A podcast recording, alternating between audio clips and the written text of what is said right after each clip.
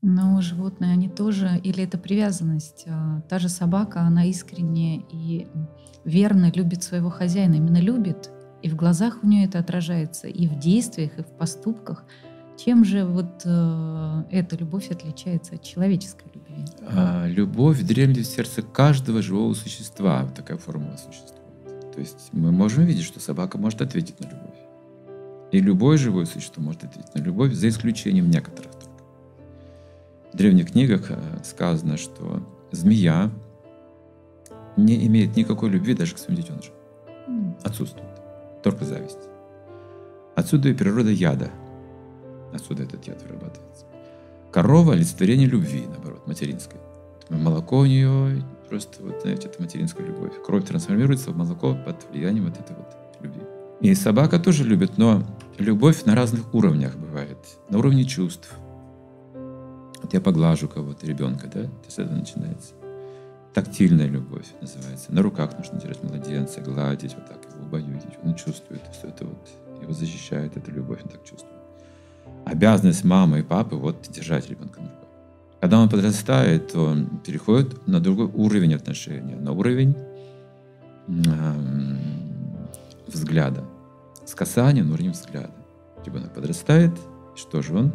Как он себя ведет? Когда за ним не наблюдают, то он все что угодно может сделать. Как только глаза родителей видят, чувствует, что есть контроль, есть вот любовь от родителей, которая вот ему обучает его, да? Он слушает. Третий уровень считается вот уже совершенно доступный человеку. Это любовь, память любви. Любовь в наставлениях. То есть, что говорил мой дед, что говорил мне отец, что мне говорила мать, что говорил мне учитель. Я храню в сердце. Этой памяти любви у животных нет. Остальное есть. Они чувствуют касание, когда их гладит собака. Чувствуют это, что это любовь человека.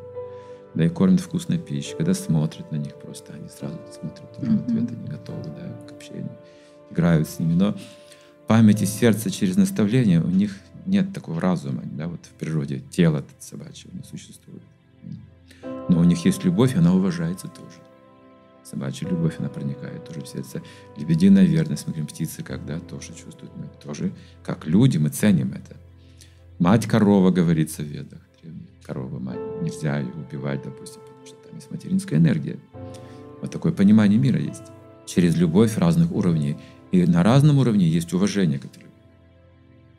Не только к человеку, ко всему. Но в полной степени любовь проявляется, когда мы на одном уровне бытия находимся. То есть человек с человеком, конечно же. Да, собака с собаком, с собакой вступает в отношения близкие. И если мы хотим как бы ну, еще выше подняться, да, выше человека, существует это раз, раз- развитие, развитие сознания.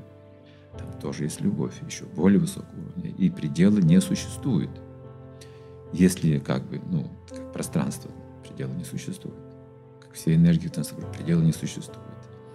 Также чувства есть у нас, предела не существует. Предел — это вот просто наше восприятие телесное. Но в сердце пробуждаются чувства, когда мы видим творчество какое-то, музыку, какие-то философские истины. Вдруг мы начинаем чувствовать то, что чувствам недоступно. Мы начинаем воспринимать мир, который мы не видим глазами —